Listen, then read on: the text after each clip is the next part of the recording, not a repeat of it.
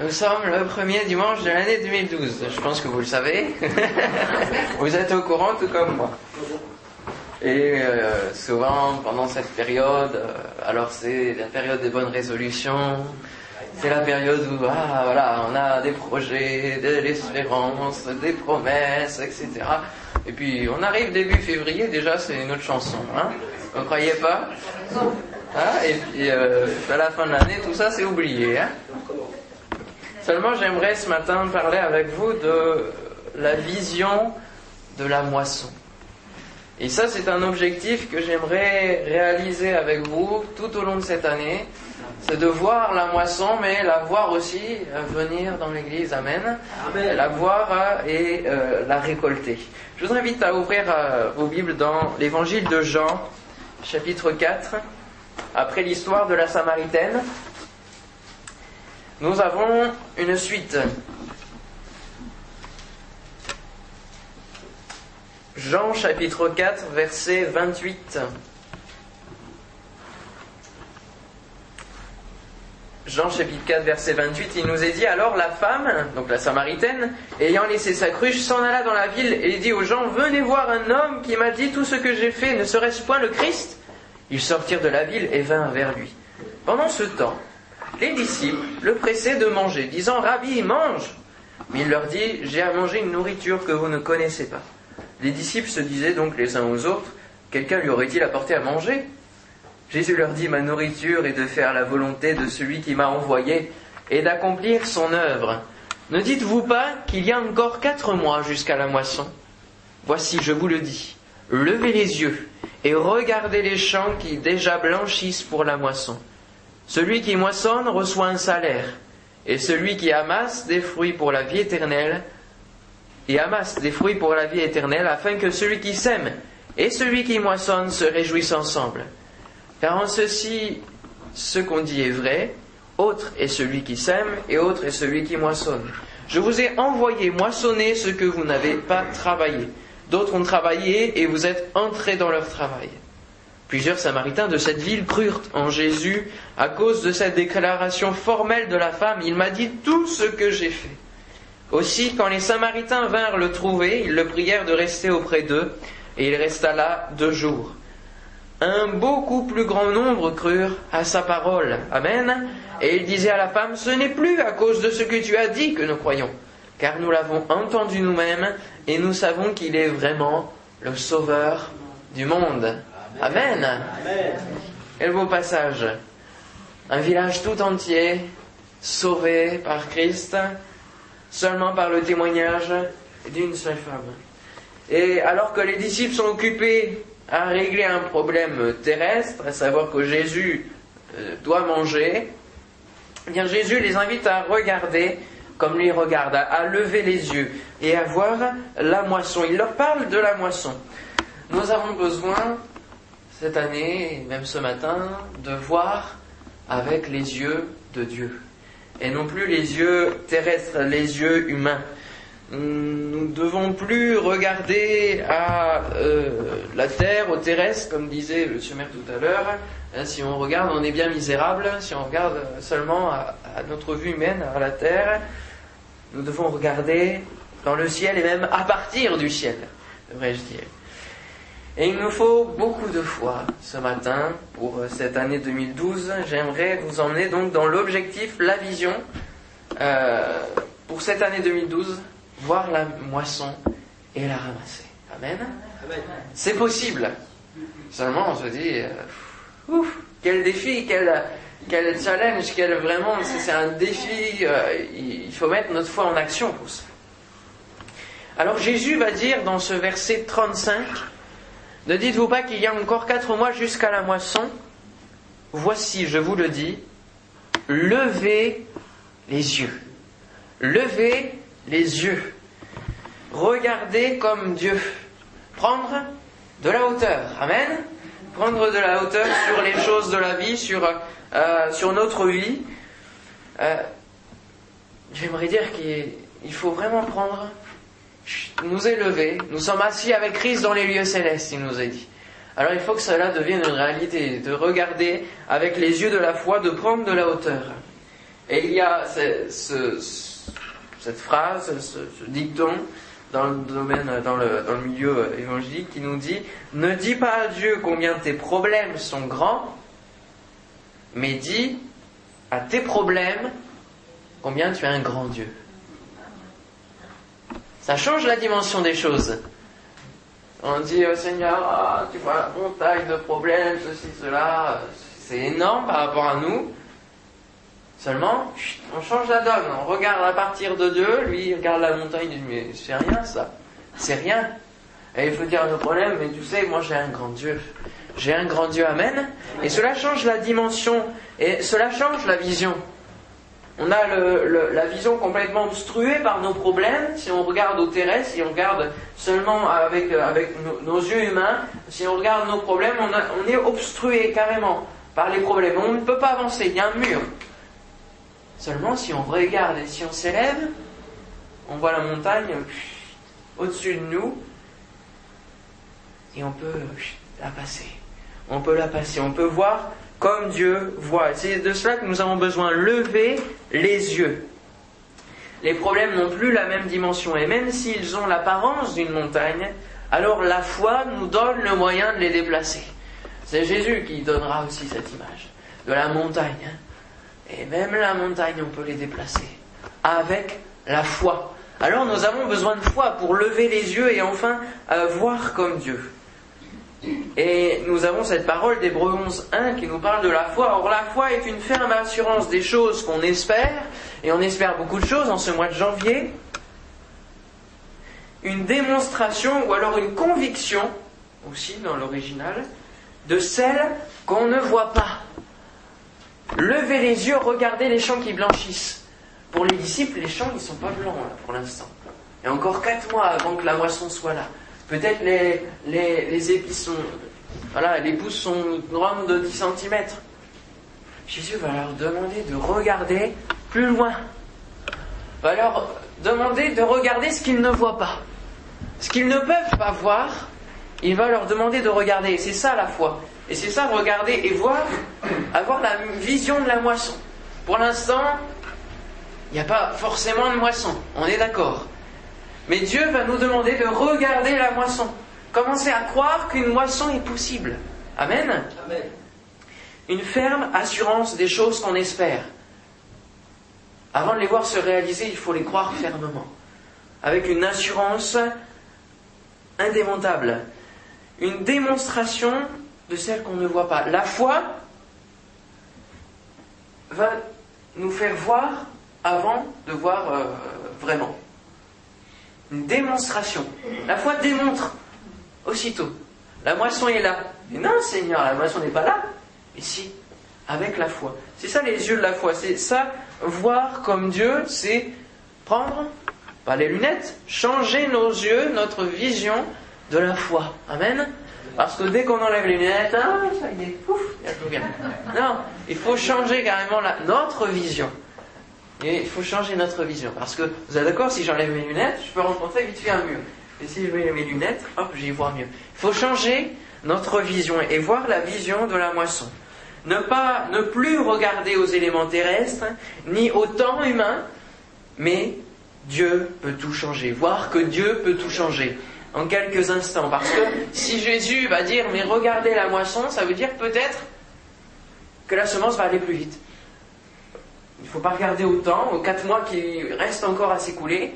Jésus va dire ces quatre mois-là, vous regardez déjà la moisson. Regardez la moisson avant, sans considérer le temps. Parce que je peux tout changer. Je peux tout de suite faire lever la moisson. Amen. Amen. Si on regarde seulement le monde, si, les gens sans foi et sans regarder avec les yeux la foi, alors c'est sûr qu'on va se lamenter. C'est sûr qu'on va avoir ce, découragement qui va être là en disant le monde est dur, les gens sont bien malheureux, il y a tellement de malades, comment on peut faire? Il y a un si grand défi devant nous, on n'y arrivera jamais. C'est vrai, on peut vite être découragé. Parlons des malades, justement. Souvent, on apprend que quelqu'un est malade. quand j'étais en vacances, là, ces derniers jours, J'ai encore appris qu'une dame, une voisine du quartier, elle avait un cancer. Est-ce que ça va être tout? Et puis on va se dire, bon, voilà, c'est tout. On sait, elle est malade, et puis c'est triste. Euh, Dieu pourrait, mais bon, est-ce que, est-ce que, est-ce qu'on pourrait avoir les yeux de la foi pour croire que Dieu peut agir envers elle, envers, euh, envers ceux qui sont malades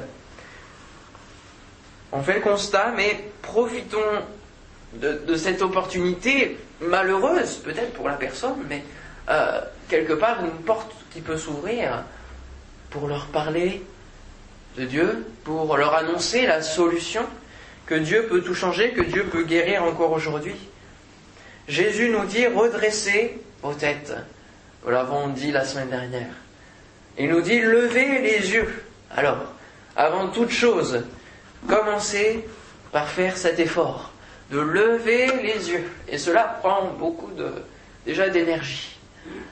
Parce que là, quand on laisse notre tête euh, hein, aller, hop, elle, penche. Lever les yeux, ça, c'est maintenir l'effort de tenir droit, de nous tenir droit. Cela demande un effort déjà, de lever nos yeux. Ouvrez les yeux, levez-les, commencez à voir, à regarder la vision. C'est ce que Jésus dira aux disciples. Laissez euh, la nourriture de côté, là, un peu. Ils étaient concentrés sur quelque chose de fixe. Ah, ça, c'était... Euh, ah, mais, c'est pas possible, faut qu'il mange. Euh, quelqu'un lui aurait-il apporté à manger?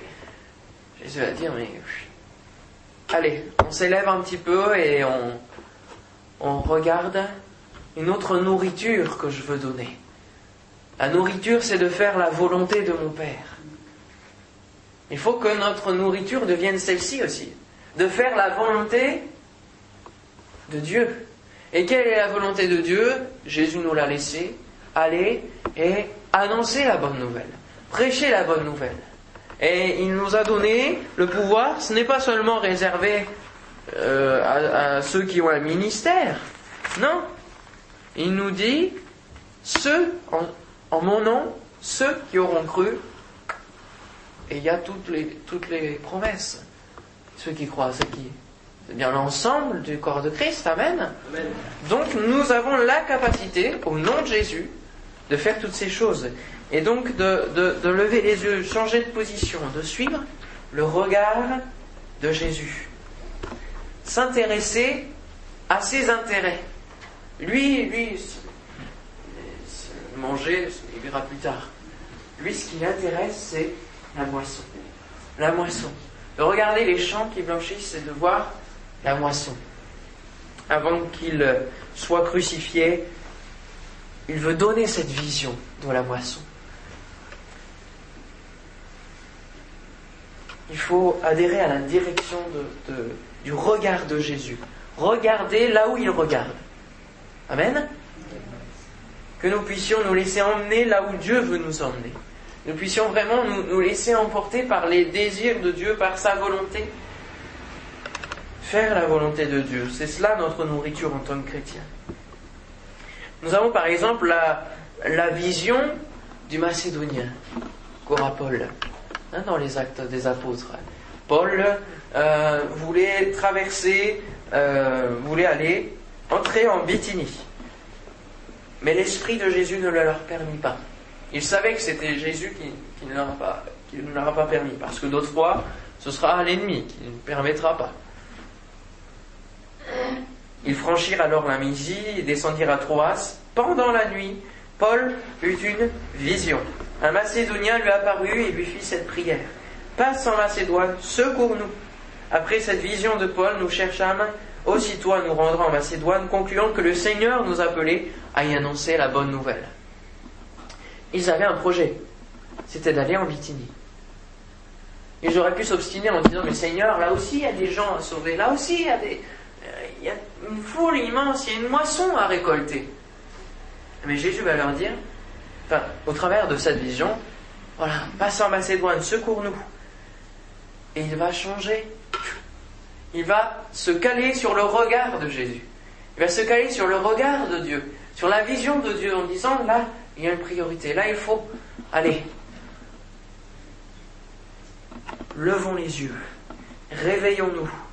Proverbe 10, 5 nous dit, celui qui amasse pendant l'été est un fils prudent, celui qui dort pendant la moisson est un fils qui fait honte. Étonnant ce verset.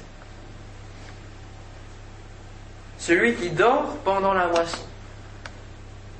La moisson est ouverte depuis que Christ est arrivé. Depuis que Christ est venu sur cette terre, il a donné cette vision de la moisson. Il nous a donné le mandat pour être ambassadeur de Christ sur cette terre et faire des disciples. Celui qui dort pendant la moisson est un fils qui fait honte. Que nous puissions être devant Dieu avec cette parole entre bons et fidèles serviteurs. Amen. Que nous puissions nous réveiller dès maintenant afin de rentrer dans cette vision de la moisson et, et annoncer la bonne nouvelle. Amen. Celui qui amasse pendant l'été est un fils prudent. Que nous puissions profiter de ce temps de moisson avant qu'il ne soit trop tard pour parler autour de nous. Vous l'avez entendu, le Sauveur nous l'a lu. Je viens bientôt.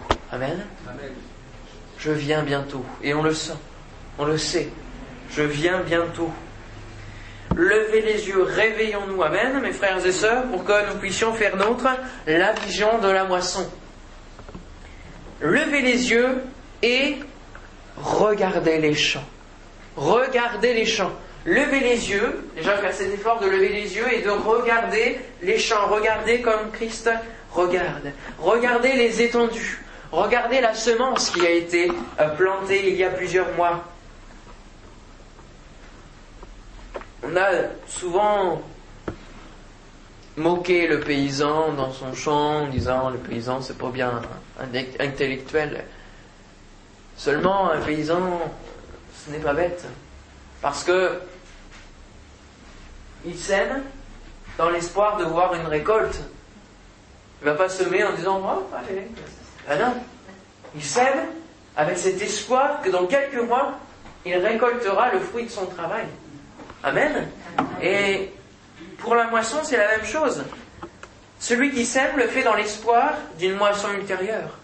Celui qui sème l'évangile le fait dans l'espoir de récolter, Amen, euh, l'évangile dans le cœur, qui est né dans le cœur de la personne à qui il a témoigné. Regardez les champs, regardez les foules de gens qui sont là. Il ne faut plus y voir une foule sans but, malheureuse, avançant malgré tout euh, vers euh, l'enfer. Non, il faut, il faut y voir une foule qui est prête à être moissonnée. Car la semence ira peut-être plus vite que dans les temps anciens. Pourquoi Jésus nous dit, mais regardez déjà la moisson qui blanchit, il reste quatre mois. Peut-être parce que Jésus voudrait dire, euh, la semence va, va pousser plus vite, va lever plus vite. Peut-être que dans les derniers temps, les cœurs vont être tellement vides. Et le vide du cœur va tellement être grand, parce qu'on essaye, plus, plus, on essaye de combler, plus il s'agrandit, fin de compte, hein, le corps de l'homme. Le vide qui se trouve dans le cœur de l'homme.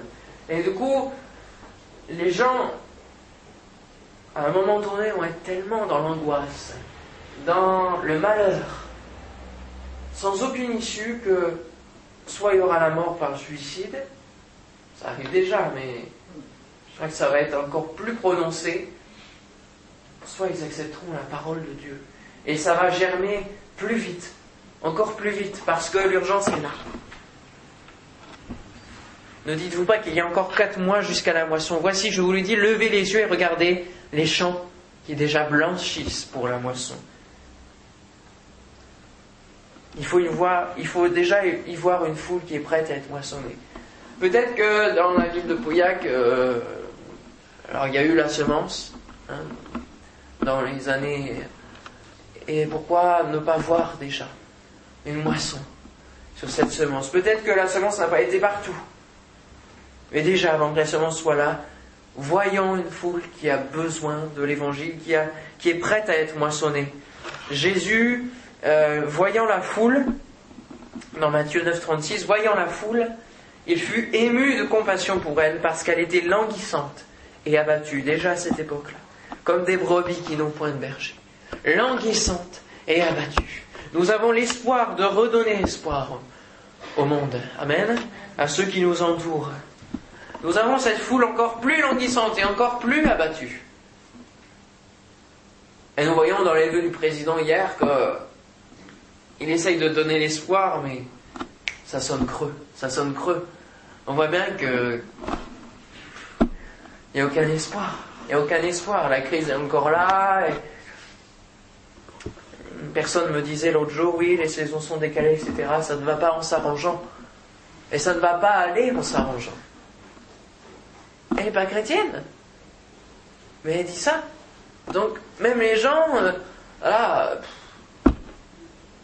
ils trouvent un certain fatalisme à se dire que, voilà, ce sera, c'est comme ça, et puis ça va pas aller en s'arrangeant, et puis c'est tout. Il n'y a rien d'autre à faire.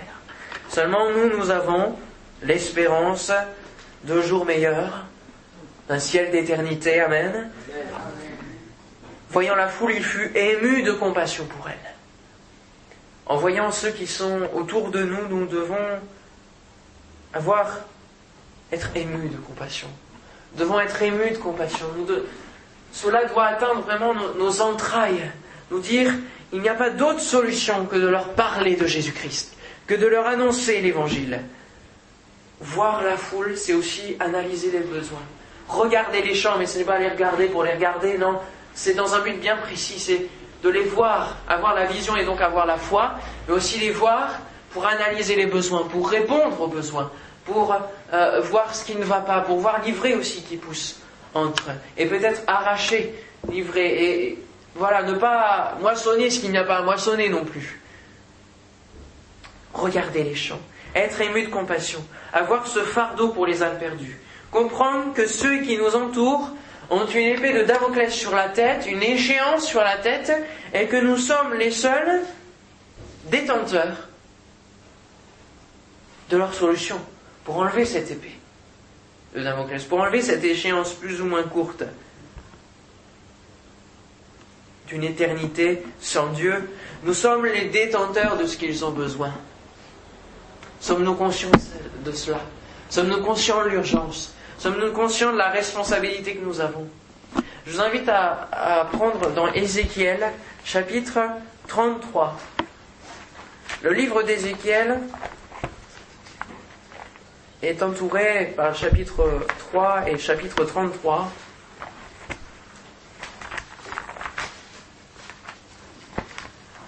Chapitre 33 de cet avertissement à donner.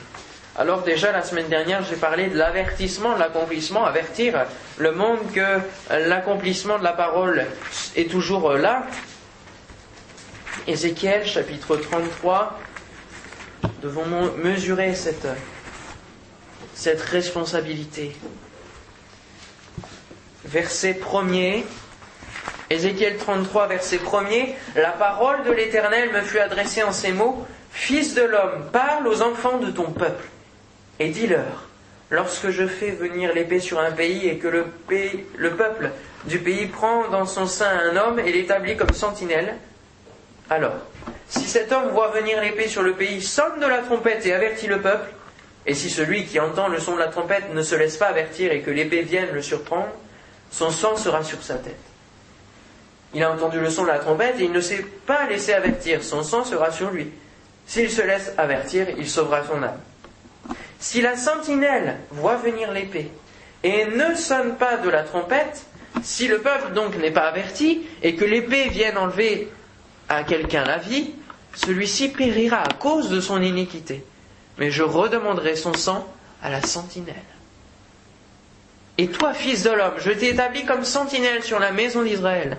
Tu dois écouter la parole qui sort de ma bouche et les avertir de ma part. Quand je dis au méchant, méchant, tu mourras, si tu ne parles pas pour détourner le méchant de sa voix, ce méchant mourra dans son iniquité, et je te redemanderai son sang. Mais si tu avertis le méchant pour le détourner de sa voix, et qu'il ne s'en détourne pas, il mourra dans son iniquité, et toi tu sauveras ton âme. Et toi, fils de l'homme, dis à la maison d'Israël, vous dites, nos transgressions et nos péchés sont sur nous, et c'est à cause d'eux que nous sommes frappés de langueur. Comment pourrions-nous vivre? Dis-leur, je suis vivant dit le Seigneur l'Éternel. Ce que je désire, ce n'est pas que le méchant meure, c'est qu'il change de conduite et qu'il vive. Revenez, revenez de votre mauvaise voie. Et pourquoi mourriez-vous, maison d'Israël? Alors cela est adressé à la maison d'Israël, mais en même temps, nous pourrions faire le parallèle avec nous. Nous sommes ces sentinelles sur la brèche, sur euh, nous sommes là, voyant l'étoile du matin en train d'arriver, en train de commencer à briller, et nous devons sonner la trompette. Nous devons avertir le méchant. C'est notre responsabilité d'avertir celui qui, qui va vers l'enfer. Sinon, son sang te sera redemandé. Lorsque nous serons devant le Seigneur, nous pourrons, que pourrons-nous dire lorsqu'il nous dira, mais, mais lui, là, que tu, tu as pris sa maladie, et elle, sa dépression, et, ceux qui t'entourent, et, ta famille, as-tu pris au moins une fois le temps de leur parler de l'évangile sérieusement? Malgré peut-être leur refus, au moins une fois, qu'ils sachent à quoi s'en tenir et au moins, toi, tu, es dégagé de toute responsabilité. Sonnons la trompette, avertissons ce monde. Nous avons une grande responsabilité en tant qu'enfants de Dieu. Il faut en être pleinement conscient et, avoir ce fardeau pour les âmes perdues. Et, ce zèle pour annoncer l'évangile, coûte que coûte, je dirais. Nos frères et sœurs persécutés, eux, ont cette hargne d'annoncer, malgré tout, l'évangile à leurs prochains, parce qu'ils prennent conscience de l'urgence, de la nécessité qu'ils soient sauvés. Regardez les champs, regardez ceux qui vous entourent. Soyez émus de compassion. Regardez les champs qui déjà blanchissent pour la moisson. Une moisson blanche est prête. À l'origine, la Pentecôte était une des deux fêtes qui célébrait la moisson. Depuis l'effusion de l'Esprit à la Pentecôte, la moisson a commencé pour les disciples de Christ à être récoltée. Le premier discours de Pierre, 3000. Puis après, 5000. Se dit, c'était les temps du début, ça s'est essoufflé depuis. Dieu est capable. Dieu est capable de faire lever une moisson. Amen. De faire lever une moisson. L'effusion de l'esprit là. Dans Joël, il est dit que dans les derniers temps, il y aura une nouvelle effusion de l'esprit. Et qu'est-ce qu'il nous est dit quelques versets plus tard, Joël 3.13 Saisissez la faucille, car la moisson est mûre. Venez fouler, car le pressoir est plein, les cuves regorgent. La moisson est là, à portée de bras, à portée de nos mains. Seulement, est-ce que nous allons aller dans le champ pour récolter? Que le Saint-Esprit qui est en nous nous aide à bien récolter avec puissance et avec sagesse. Le psaume 126, verset 1 à 6, si vous voulez le prendre avec moi. Psaume 126, verset 1 à 6. C'est un cantique des degrés. Lorsqu'on montait sur euh, les marches du temple. Psaume 126, verset 1er. Cantique des degrés, quand l'Éternel ramena les captifs de Sion, nous étions comme ceux qui font un rêve. Voyez, ils n'en croyaient pas. Alors notre bouche était remplie de cris de joie, notre langue de chants d'allégresse. Alors on disait parmi les nations, l'Éternel a fait pour eux de grandes choses. L'Éternel a fait pour nous de grandes choses. Nous sommes dans la joie. L'Éternel ramène nos captifs comme des ruisseaux dans le midi.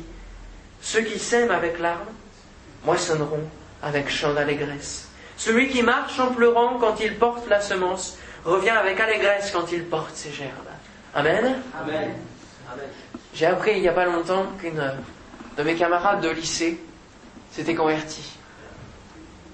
J'avais eu l'occasion de lui témoigner en lui disant que j'allais donc aller faire des, des, études de théologie pour être pasteur et donc elle m'avait posé plusieurs questions.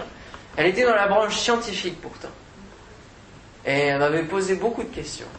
Et là, par euh, le moyen d'Internet, euh, elle m'a demandé euh, s'il y avait une église sur Bordeaux. Elle va venir à Bordeaux l'année prochaine pour ses études. Et elle s'est convertie.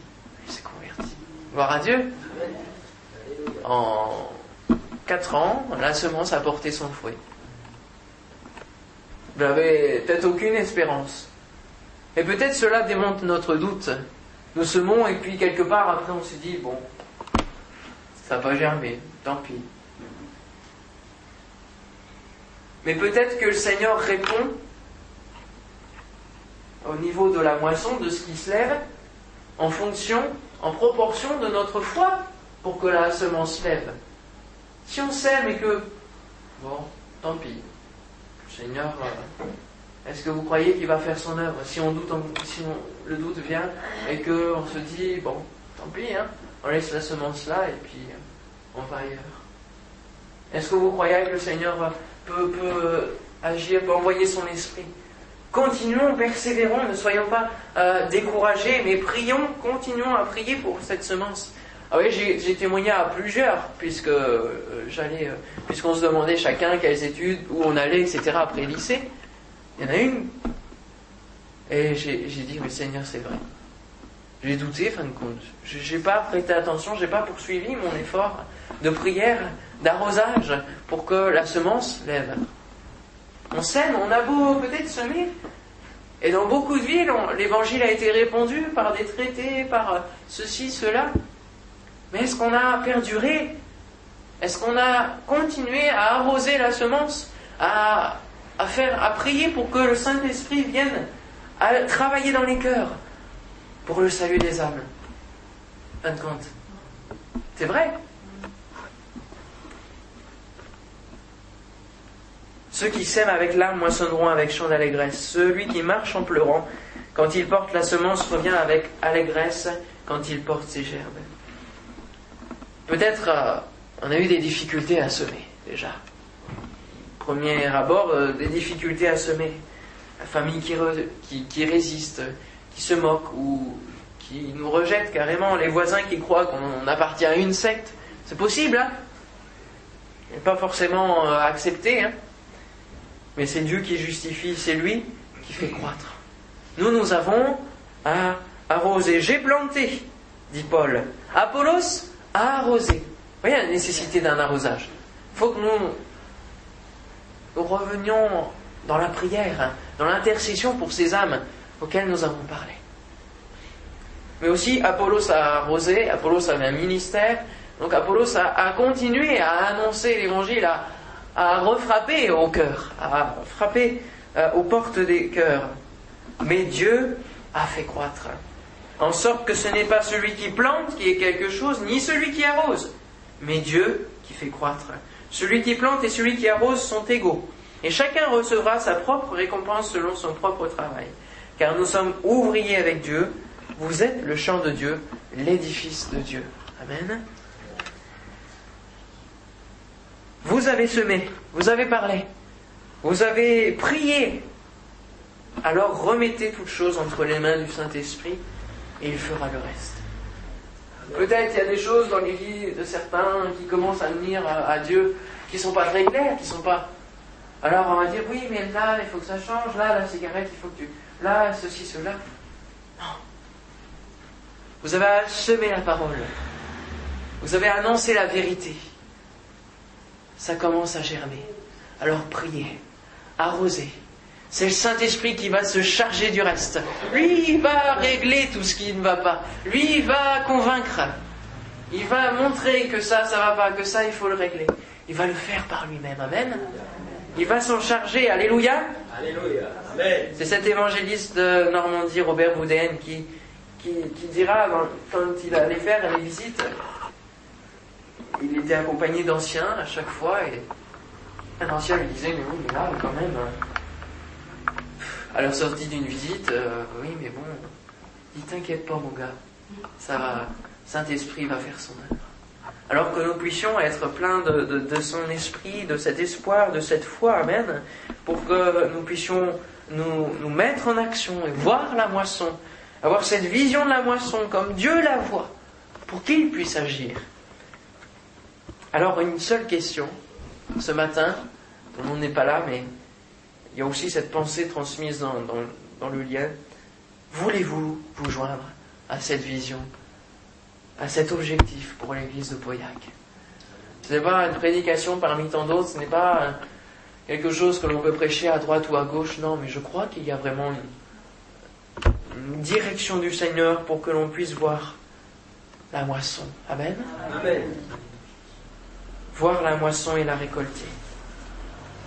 Ne suffit pas de dire, comme je disais en introduction, on a une année entière pour cet objectif, pour accomplir l'objectif. Non. Parce qu'on pourrait se décourager et puis au fil des mois, voilà. Non, mais c'est de s'y mettre dès maintenant. Amen. De parler autour de nous de cette merveilleuse nouvelle du salut de Jésus-Christ et de prier pour que Dieu nous fasse voir la moisson, que Dieu nous rende sensibles aux âmes perdues, que ce bon fardeau doux et léger que Christ nous donne soit présent chaque minute de notre vie. N'attendons pas le temps de la moisson, de la justice, le temps où Dieu jugera les hommes. Et il nous est dit dans l'Apocalypse 14, 15, et un autre ange sortit du temple, criant d'une voix forte à celui qui était assis sur la, la nuée, lance ta faucille et moissonne, car l'heure de moissonner est venue, car la moisson de la terre est mûre. Sauf que là, il est parlé de la moisson entière de la terre, et de récolter pour que la colère de Dieu se déverse. Est-ce que nous devons attendre cette moisson? Je ne crois pas. Nous devons nous-mêmes aller dans les champs, être ouvriers avec Dieu, moissonner ce qu'il y a à moissonner. Reprendre courage, Amen. Amen. Reprendre cette dynamique. Et c'est pour cela, je dis, mettons-nous dès maintenant à l'œuvre, dès ce 1er janvier à l'œuvre, pour annoncer la parole de Dieu. Alors peut-être ce sera difficile à certains moments. Peut-être qu'il y aura des épreuves, peut-être qu'il y aura du rejet. Ne nous soucions pas de cela. Dieu fait son œuvre. Du moment que la semence est semée, Dieu va faire son œuvre pour faire croître. Amen. Amen.